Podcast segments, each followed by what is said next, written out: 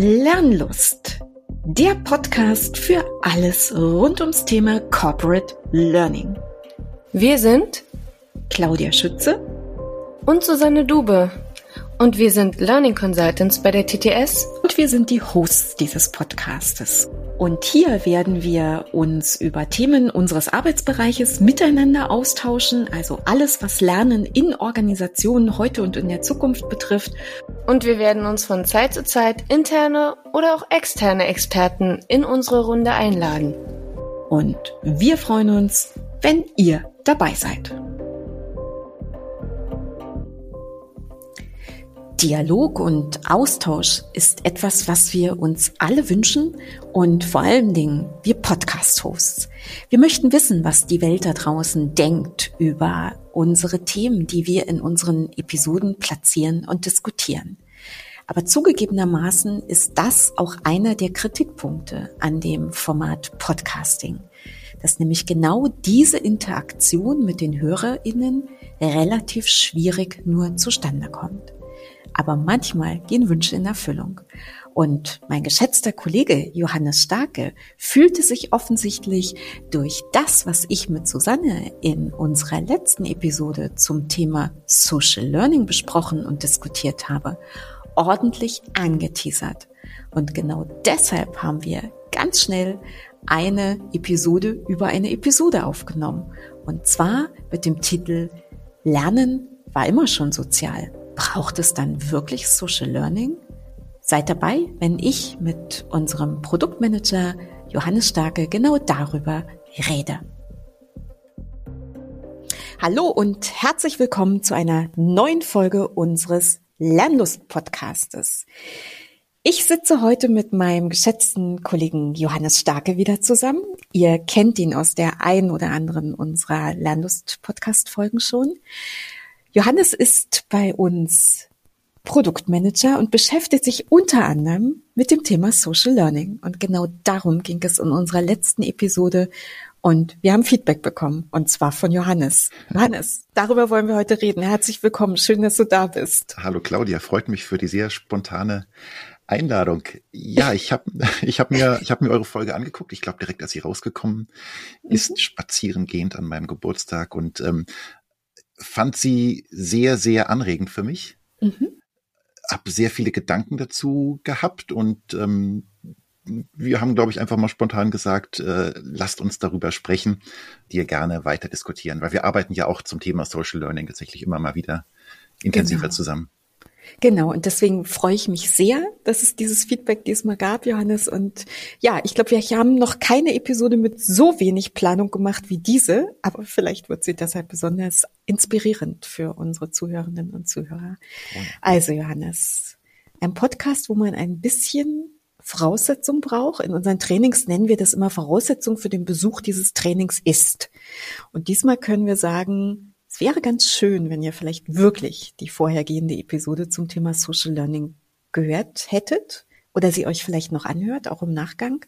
Weil genau dazu hattest du ja Gedanken, die dich beschäftigt haben, Johannes, und über die wollen wir reden. Genau. Ja, es ist eigentlich fast schade, dass Susanne jetzt nicht auch noch in unserer mhm, äh, Runde stimmt. mit dabei ist. Susanne sagte mir neulich in einem anderen Kontext, ich äh, dürfe aufpassen, nicht immer so meckrig rüberzukommen. Und okay.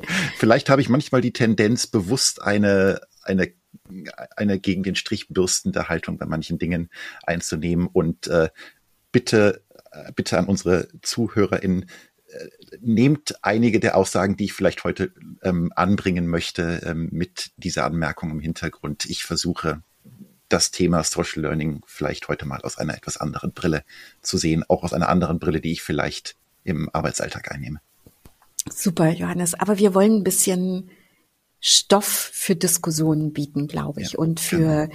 Gedanken und für Auseinandersetzung mit dem Thema. Und was wir unter Social Learning verstehen, haben Susanne und ich, glaube ich, ähm, ja, recht, also zumindest mit einem Einstieg ganz gut beleuchtet erstmal. Und wenn du jetzt sagst, dass man zu dir gesagt hat, dass du manchmal vielleicht ein bisschen eine kritische Haltung einnimmst oder gerade heute vielleicht auch bewusst einfach mal so ein bisschen gegen den Strich deine Statements positionieren möchtest. Johannes, vielleicht fängst du mal mit einem an. Was wäre für dich so ein Thema, was dich umtreibt, ein Gedanke, der dich umtreibt dazu. Hm.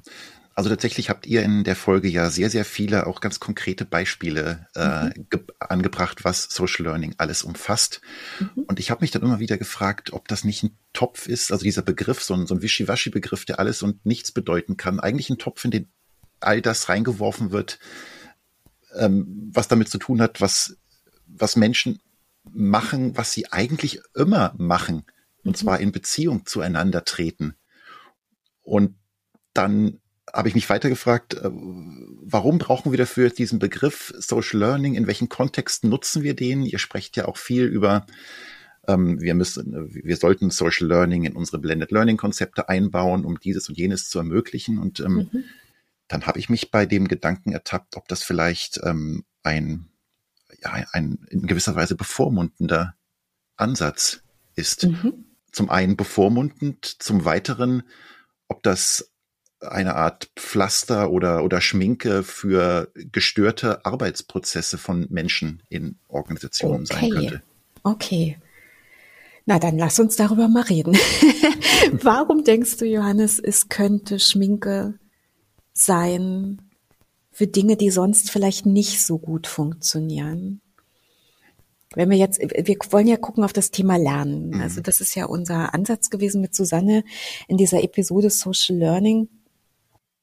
Und wir versuchen ja mit dieser, mit diesen Beispielen, die wir geben, Möglichkeiten darzustellen, wie wir eben glauben, dass Lernen nach diesen formalen Lernangeboten weitergehen könnte. Und was ist für dich jetzt daran so widerspruchsfördernd? Mhm. Mhm. Weil um zu arbeiten, müssen wir ja miteinander kommunizieren, müssen wir Dinge gemeinsam ausprobieren, müssen wir richtige Lösungen finden, um unsere. Arbeit besser zu machen, permanent. Und äh, das sollte eigentlich im Arbeitsprozess immer und jederzeit möglich sein. Und ähm, manchmal kommt es mir so vor, dass wir, wenn wir von Social Learning sprechen, so eine künstliche Trennung einbauen. Wir haben hier das, das Arbeiten, das funktioniert mhm. nach bestimmten Regeln, da sollten wir nicht so viel in Austausch miteinander gehen und dann haben wir das Lernen. Das Lernen passiert einerseits, wie ihr es ja auch ähm, gesagt habt, durch, durch formalen Content, den wir mhm. auch zum Beispiel alleine konsumieren. Und dann gibt's da eben noch diese Räume, wo die Menschen in Austausch treten können und über das reflektieren können und so weiter. Das sollte eigentlich alles im, im Arbeitsprozess stattfinden. Ich, ja. Ich, ich frage mich da auch, wenn ich das noch ein bisschen weiter ausführen darf, warum in, in funktionierenden agilen Arbeitskontexten ich ganz, ganz selten höre, dass wir jetzt irgendwie Lernangebote brauchen mhm. oder dass wir Social Learning machen müssen, sondern da funktioniert das. Wenn, also wenn agile Zusammenarbeit funktioniert, dann ist das Lernen da ganz automatisch mit integriert. Mhm. Ja, das kann sein, aber jetzt ist vielleicht noch nicht jeder Kontext so agil, Johannes. Und vielleicht sind das auch die Dinge, die wir vor Augen haben, wenn wir darüber reden, dass wir diese Lernräume schaffen wollen. Hm, hm. Also nicht, dass ich missverstanden werde. Also mhm. ich glaube auf jeden Fall, dass Social Learning ein, ein Vehikel, ein hilfsmäßiges Instrument sein kann, um in bestimmte neue Arten des Austauschs der, mhm. der sozialen Beziehung zueinander zu treten. Mhm. Und dass dadurch sicherlich ganz, ganz viele produktive Irritationen, produktive Störungen geschaffen werden können, die die Zusammenarbeit in äh, längerfristig in eine bessere Richtung formen, in eine mhm. bessere Richtung treiben. Aber ich glaube, es sind notwendige, temporär notwendige Vehikel oder, oder eben mhm. diese hilfsmäßigen Instrumente. Ja, aber der Meinung bin ich auch, Johannes. Da sind wir, glaube ich, gar nicht so unterschiedlich, weil du hattest ja vorher mit genannt, dass es dir so vorkommt, dass wir so eine künstliche Trennung schaffen mhm. mit diesen sozialen Lernangeboten. Genau. Jetzt ist aber zum Beispiel etwas, was ich auch höre und erlebe, dass Lernen benötigt Zeit, dass man sich mit neuen oder anderen Themen auseinandersetzt. Und dass Menschen durchaus unter großem Arbeitsdruck sich dafür entscheiden, dem Arbeitsdruck zu folgen und sich gegen das Lernen entscheiden. Ja. So, und wenn eben quasi das Lernen, dieses soziale Lernen auch noch benötigt, dass ich mich organisiere mit meinen Peers, mit denen ich das gerne machen möchte, und ich dann noch nicht mal die Erlaubnis in Hochkomma bekomme, das zu tun, weil es nicht ausreichend gut und hoch genug gewertschätzt wird, glaube ich schon, dass solche Lerninitiativen relativ wenig Beachtung finden werden oder vielleicht auch in Konzeptionen gar keine Berücksichtigung finden werden. Und ich glaube aber, dass es ein Verhalten ist, was wir einüben müssen sich mhm. austauschen, dieses Lernen, gemeinsam etwas entwickeln. Ähm, wir haben nicht alle Antworten in solchen sozialen Lernangeboten, aber wir finden die Antworten gemeinsam. Wir werden gemeinsam schlauer über das, was wir tun, miteinander. Aber es ist ein Stück weit auch eine Haltung, die wir über dieses gelernte Verhalten mit befördern können, dass sie sich entwickeln kann. Das ist meine Meinung dazu. Ja, stimme ich dir zu ähm, möchte aber ergänzen, dass es ganz, ganz wichtig ist, wie sich mhm. diese, wie sich dieses Verhalten entwickelt. Ich mhm. glaube, wenn wir Beispiel Lerntage, ihr habt ja auch über Lerntage gesprochen, wenn, mhm. wenn jetzt irgendwie Management oder, oder HR kommt und sagt so, und jeden, jeden ersten Freitag im Monat äh, gibt es einen Lerntag, da äh, das hat dann so etwas, so etwas Gönnerhaftes, sowas mhm. ähm, Bevormundendes. So der ja. Freitag ähm, im Monat ist, ist fürs Lernen reserviert. Da könnt ihr mal über die Stränge schlagen, da könnt ihr mal machen, was ihr wollt. Äh, da, da, mhm. da, da seid ihr aus den, aus den äh, Arbeitskontexten entlassen. Ähm, das ist einerseits ist es gleich mal eine Bewertung, also das ist irgendwie was anderes als Arbeiten, das hat mit Arbeiten weniger zu tun. Mhm. Und dann habe ich auch die, äh, die Sorge, dass das dann ganz schnell zu so einer Gewohnheit wird. Da wird uns etwas geschenkt, dieses Geschenk, das nehmen wir an, aber ähm, da, da ja dieses Geschenk existiert, braucht es den Rest der Arbeit nicht zu tangieren. Das, das kann weiter so mhm. laufen wie bisher. Mhm. Ich fand einen Satz, den, den du gesagt hast, ähm, den habe ich mir mitnotiert, weil den fand ich ganz gut. Okay. Äh, vielleicht müssen wir uns die Mitlernenden gar nicht suchen, vielleicht sind sie einfach da. Ja. Ähm, und, und, und da frage ich mich halt, wenn sie nicht da sind, also wenn sie nicht einfach da sind, ist dann vielleicht die, äh, die, die Menschen, mit denen wir zusammenarbeiten, vielleicht äh, einfach äh, nicht, nicht richtig zusammen, also ist das Team dann nicht richtig zusammengesetzt. Mhm. Es ist, funktioniert dann unsere Kommunikation nicht. Sollten die Mitlernenden halt tatsächlich nicht einfach immer da sein. Mhm. Ja, ist ein guter Punkt, glaube ich. Und, und trotzdem glaube ich, Johannes, es braucht diesen Raum, in dem ich dieses Angebot, also so wie du es beschrieben hast, die Mitlernenden sind da und die Menschen, von denen ich und mit denen ich gemeinsam lernen kann. Und trotzdem, glaube ich, braucht es eben diese Idee, dass ich das anfange zu leben. Mhm. Und gerne auch im Kontext der Arbeit. Aber ich glaube, wir haben Rahmenbedingungen in vielleicht nicht jedem beruflichen Kontext, aber durchaus in dem einen oder anderen beruflichen Kontext, wo Menschen sich nicht trauen, diesen Freiraum zu nehmen, weil vielleicht die Lernkultur es noch nicht so explizit deklariert, mhm. dass mhm. es gewünscht ist zu lernen, dass es ein kritischer Erfolgsfaktor für das Überleben des Unternehmens in der Zukunft sein wird, dass wir miteinander lernen und dass wir Antworten auf Fragen finden, wo wir heute die Fragen noch gar nicht kennen. Richtig. Richtig. Es ist, äh, es wird durch die Kultur nicht, wird durch die bestehende Kultur nicht gefördert. Mhm. Ich bin fest davon überzeugt, dass Menschen unter den richtigen Rahmenbedingungen, also wenn diese Kultur mhm. existieren würde, extrem gut äh, darin sind zu mhm. lernen und sich das äh, und sich die, die Kontexte, die GesprächspartnerInnen, die, die Räume selbst schaffen können. Mhm. Und tatsächlich ähm, glaube ich das auch in fast beliebigen Kontexten, weil mhm. ich glaube, es liegt in uns, dass wir gute Arbeit leisten wollen, dass wir selbstwirksam ja. sein wollen. Und wir wollen besser werden. Wir wollen uns mit unseren Peers, wie du es eben nanntest, äh, organisieren, um unsere Arbeit besser, einfacher, wirksamer ja. zu machen.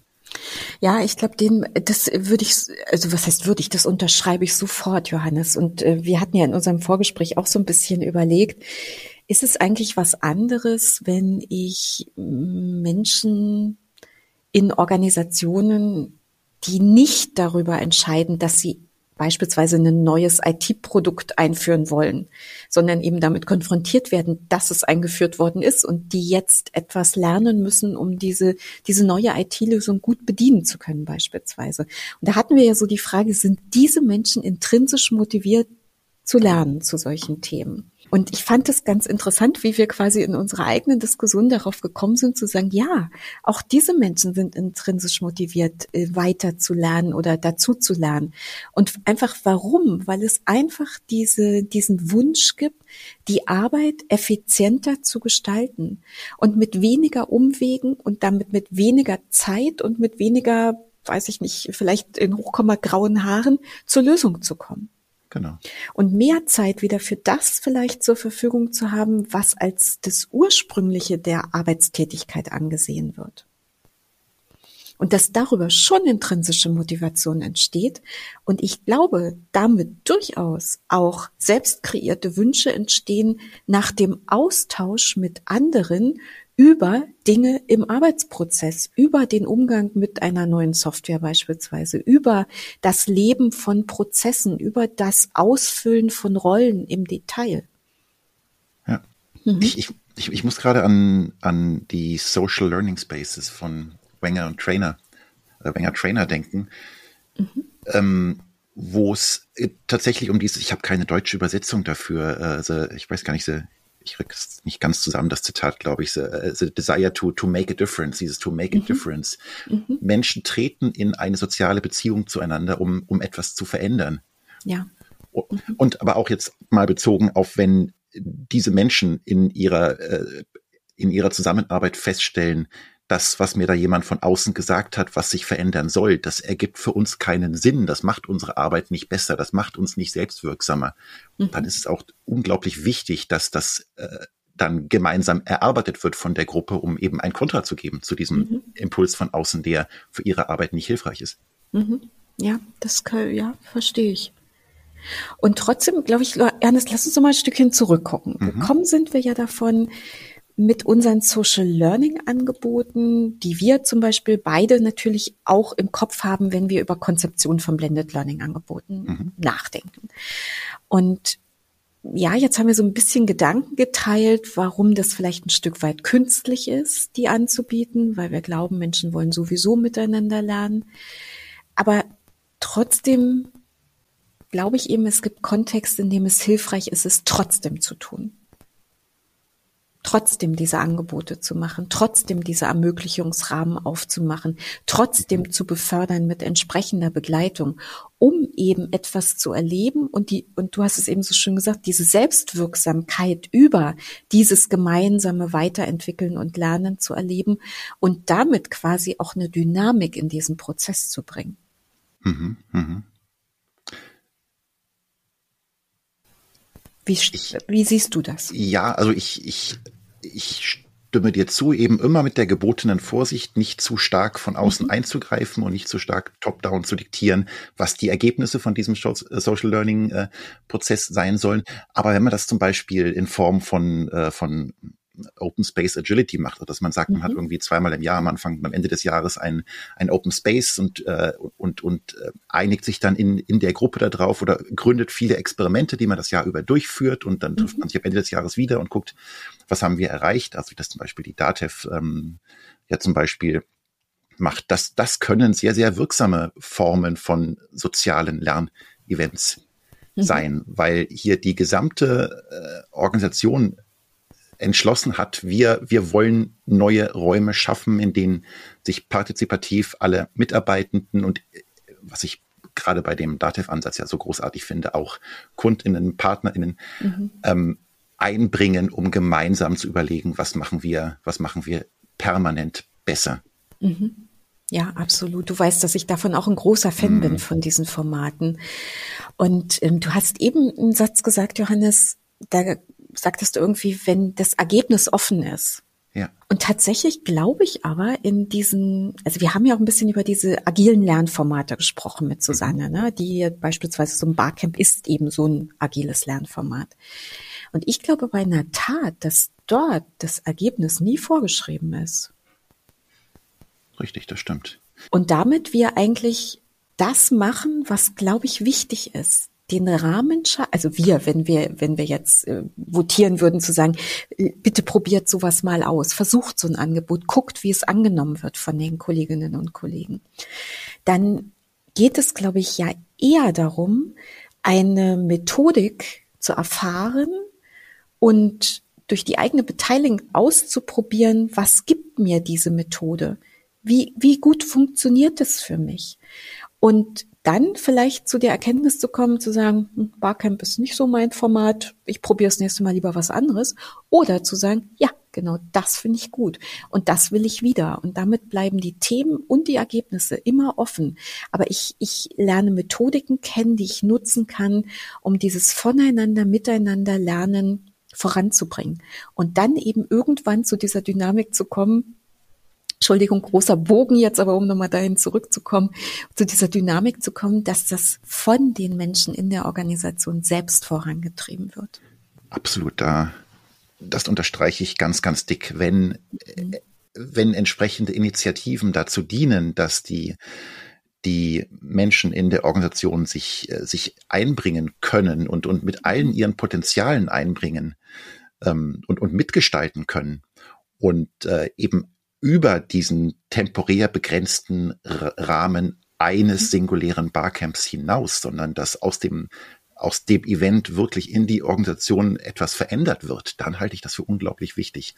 Mhm. Aber auch hier bitte darauf achten, dass ich glaube schon viele Barcamps in Unternehmen eben diese, diese singulären Events sind, mal ein bisschen ja. Narrenfreiheit geben für zwei schöne Tage und dann mhm. back to normal. Und das kann dann ins Gegenteil umschlagen. Dann, dann kann das zu berechtigter Frustration führen. Wir tun mal so, als ob, aber äh, mhm. eigentlich, ja. Ja, super Punkt. Johannes, aber dann sind wir doch wieder bei unserem bunten Blended Learning Blumenstrauß. Methoden Blumenstrauß. Weil dann ist das Barcamp eben eins, aber es gibt noch sehr viel mehr. Und indem das kontinuierlich stattfindet, für welche Formate auch immer Organisationen sich entscheiden. Ist, ist es nicht so ein bisschen so ein steter Tropfen hüllt den Stein? Da gibt's ein Barcamp und daraus gibt es hinterher vielleicht einen Lernzirkel zu einem Thema X und die Menschen fangen an, Jammerkanäle zu nutzen, um miteinander in den Austausch, in den weiteren Austausch zu solchen Themen zu gehen, die sie unter anderem vielleicht an diesem Barcamp bearbeitet haben? Absolut. Das wäre. Oder ist es zu sehr Wunschdenken, nein, was nein, ich das, da jetzt das, platziere? Äh, das kann funktionieren, wenn Menschen, die formalen, formale Gestaltungsmacht haben, mhm. ähm, den den, den, den äh, Impuls rausnehmen, irgendwie reinfuschen zu wollen und irgendwie ja. äh, das Ganze steuern zu wollen, sondern wenn einfach wenn, wenn die Menschen einfach machen dürfen, wie, das ist jetzt vielleicht ein bisschen platt mhm. ausgedrückt, aber ähm, weil unser Ziel ist doch tatsächlich einfach, dass wir, dass wir eine menschengerechte Kultur der Zusammenarbeit ähm, mhm. fördern wollen, die, die die Neugier von Menschen nutzt, die die Potenziale von Menschen nutzt, den, den Willen, sich einzubringen, all das, was ich eben schon gesagt ja. habe. Absolut. Es klingt wirklich sehr, sehr gut, wie du das formulierst. Ich glaube aber in der Tat, Entschuldigung, wenn ich da jetzt mhm. nochmal ein Aber dagegen setze, das ist eine tolle Vision. Und ich bin, glaube ich, die Erste, die du mit an Bord kriegst, wenn es darum geht, solche, solche Visionen zu verwirklichen und umzusetzen. Ich glaube aber eben auch, dass das in dem einen oder anderen Kontext noch ein kleiner Weg ist, dahin zu kommen.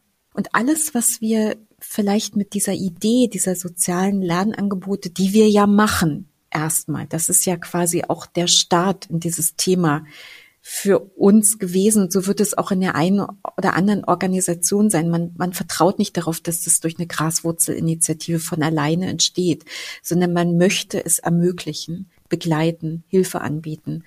Ähm, dass, äh, dass das sozusagen vielleicht die Wegbegleitung zum Start auf dem Weg zu dem Ziel des selbstgesteuerten Lernens in einem ganz natürlichen Kontext sein könnte, sollte, müsste.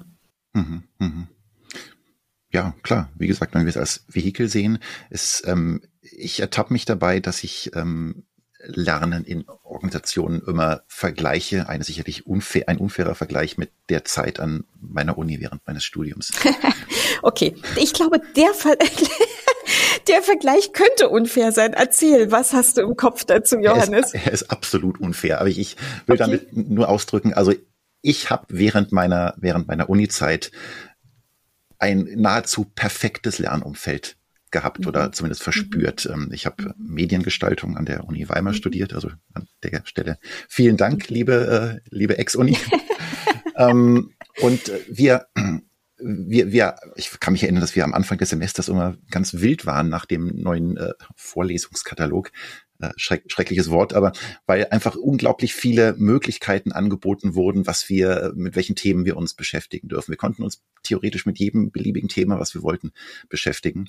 Äh, wir konnten bei jeder beliebigen Fakultät äh, Themen belegen und ähm, mhm. Seminare, Fachkurse, Projekte und äh, das Ganze war tatsächlich eher so, dass die ProfessorInnen dann gewisse Impulse gegeben haben, Empfehlungen gegeben haben, was wir lesen können, mit welchen KünstlerInnen wir uns beschäftigen können, dass wir dann losgelaufen sind und äh, entweder allein in der Uni recherchiert haben oder, oder auch in, in, in Gruppen diskutiert haben, was wollen wir gemeinsam machen.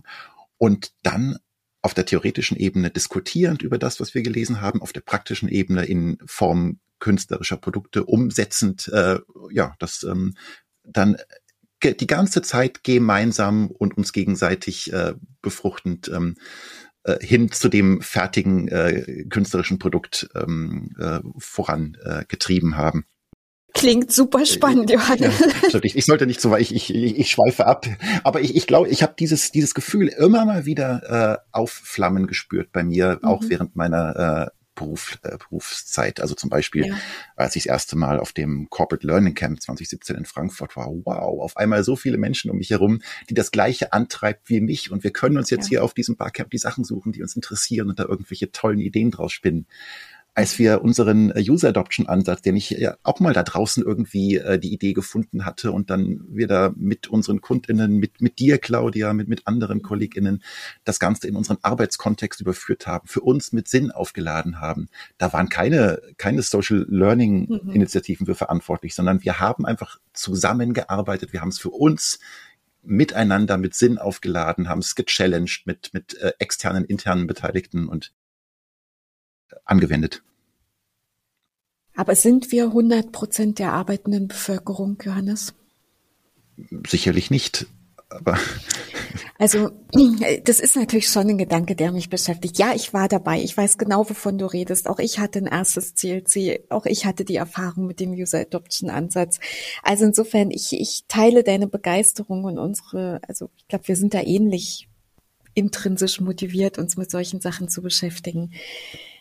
Aber sind, sind alle Mitarbeitenden in Organisationen mit dieser selbst genährten Begeisterung versehen, wenn es um Lernthemen in Organisationen geht?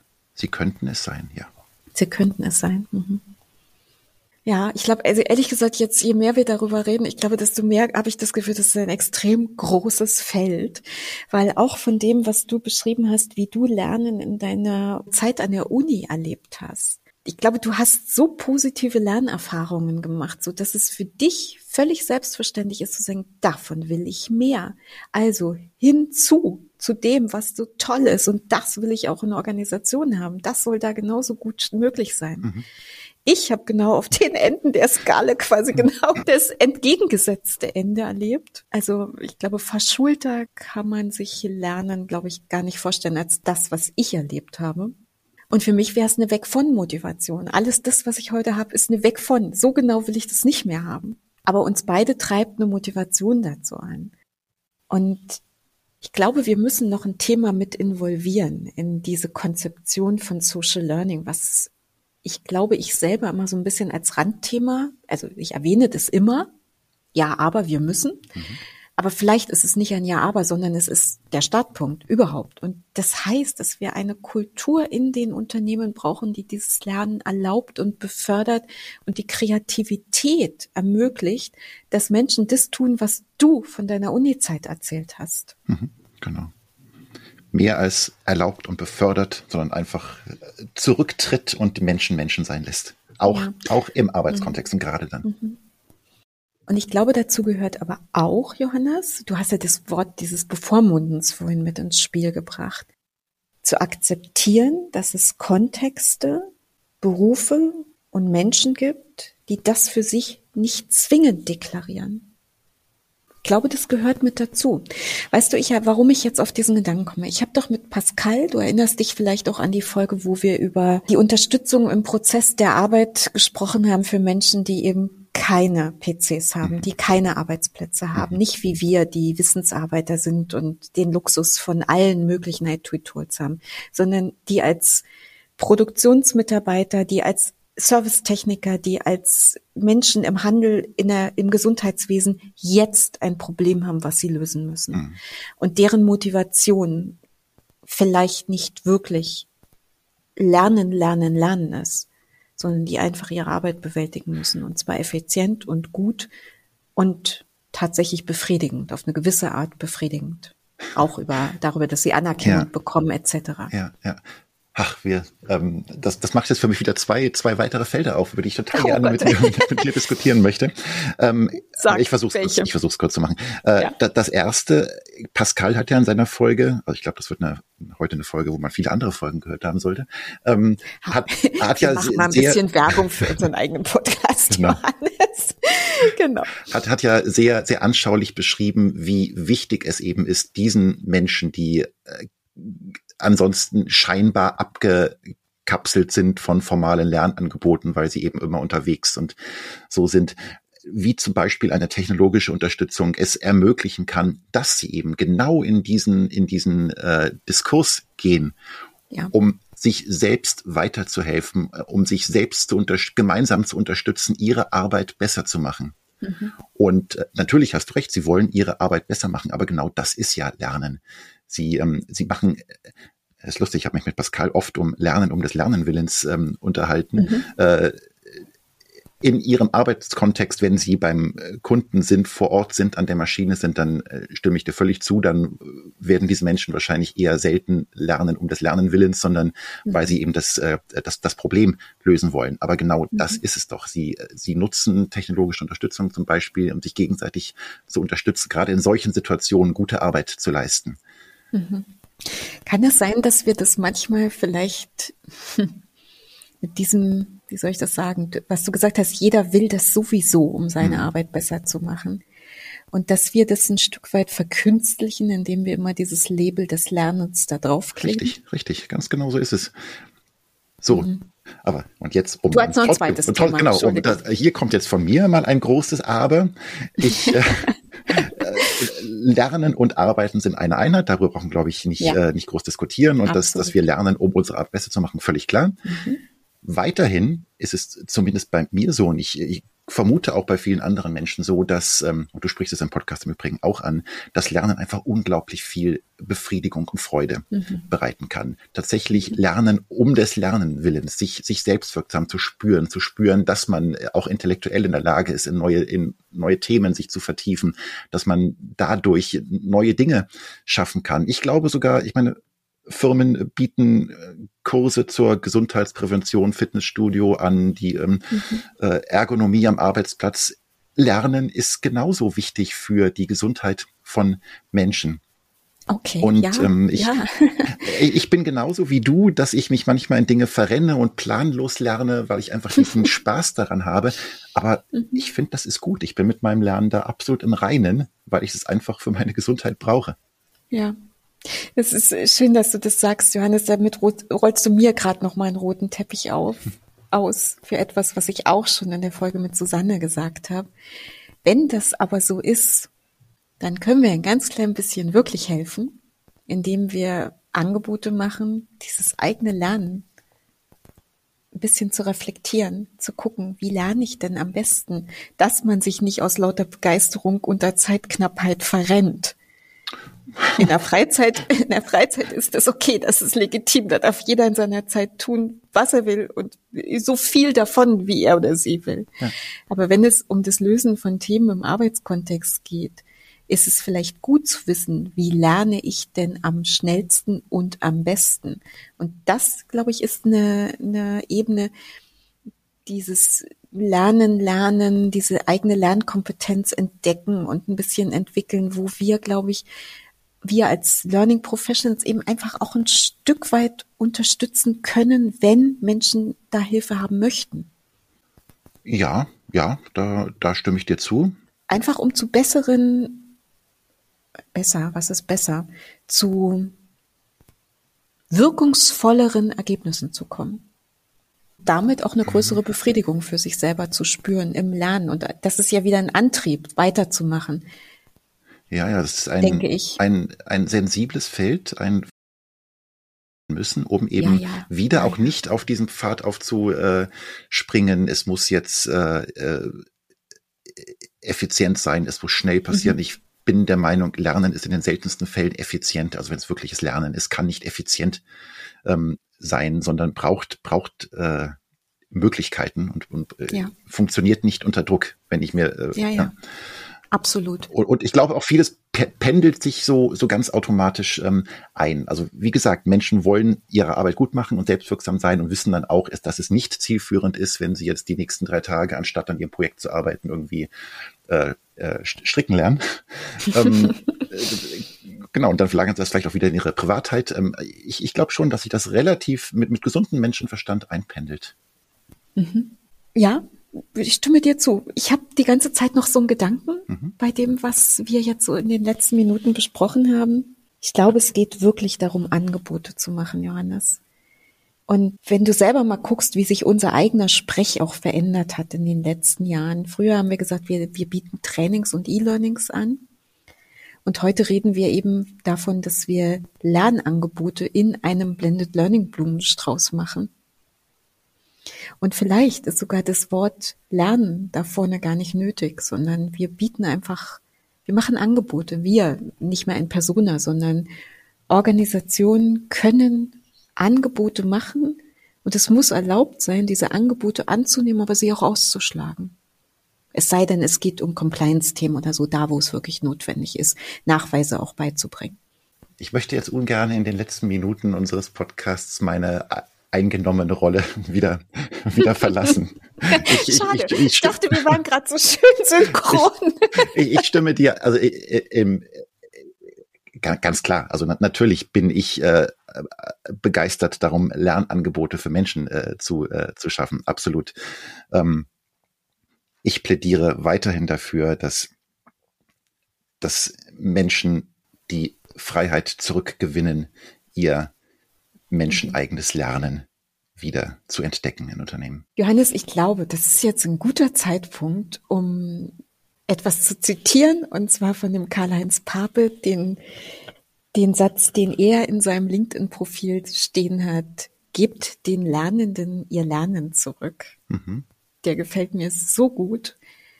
Und er passt so schön zu dem, was du jetzt gerade eben gesagt hast. Und vielleicht ist es sogar eine Möglichkeit, damit einen ganz schönen Schluss hinzubekommen. Reclaim lernen. Ja. Ja. Super. Johannes, es gibt bestimmt noch viele Gedanken, die man fortführen könnte, aber ich glaube, für den Moment finde ich es ganz schön, dass du deine Ideen, Gedanken, vielleicht auch ein bisschen kontroverse Sichten oder auch erstmal nur kontroverse Gedanken geäußert hast, ausgesprochen hast und sie mir heute nochmal in einer weiteren ähm, Fortführungsepisode zum Thema Social Learning anzubieten. Oh ja. Vielen, vielen Dank dafür. Wie Johannes. immer eine Freude. Ich danke dir. Es war mir eine Freude, Johannes. Ich hoffe sehr auf ein baldiges nächstes Mal. Und in dem Sinne, danke an euch, dass ihr dabei wart, dass ihr zugehört habt und sehr gerne diskutiert mit uns, mit Johannes, mit mir, mit Susanne zum Thema Social Learning. Was wiegt euch zu dem Thema? Was geht euch durch den Kopf? Was glaubt ihr, kann es leisten? Wo sind aber auch vielleicht Grenzen? Also, wir freuen uns sehr auf euer Feedback und sagen Tschüss und bis zum nächsten Mal.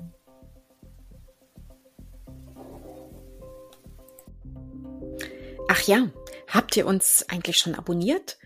Das geht überall da, wo ihr eure Podcasts am liebsten hört. Lernlust gibt es alle drei Wochen neu Und wir freuen uns sehr auf euer Feedback und vor allen Dingen auf den Austausch mit euch. Ihr könnt uns auf Podigy schreiben oder bei Twitter oder LinkedIn. Und sagt uns doch auch gerne, was euch besonders gut an unserem Podcast gefällt und wo wir vielleicht auch noch besser werden können. Und gebt uns sehr gerne eine Bewertung bei Google Podcasts oder einem anderen Portal eurer Wahl. Also, wir hören uns bei der nächsten Lernlust.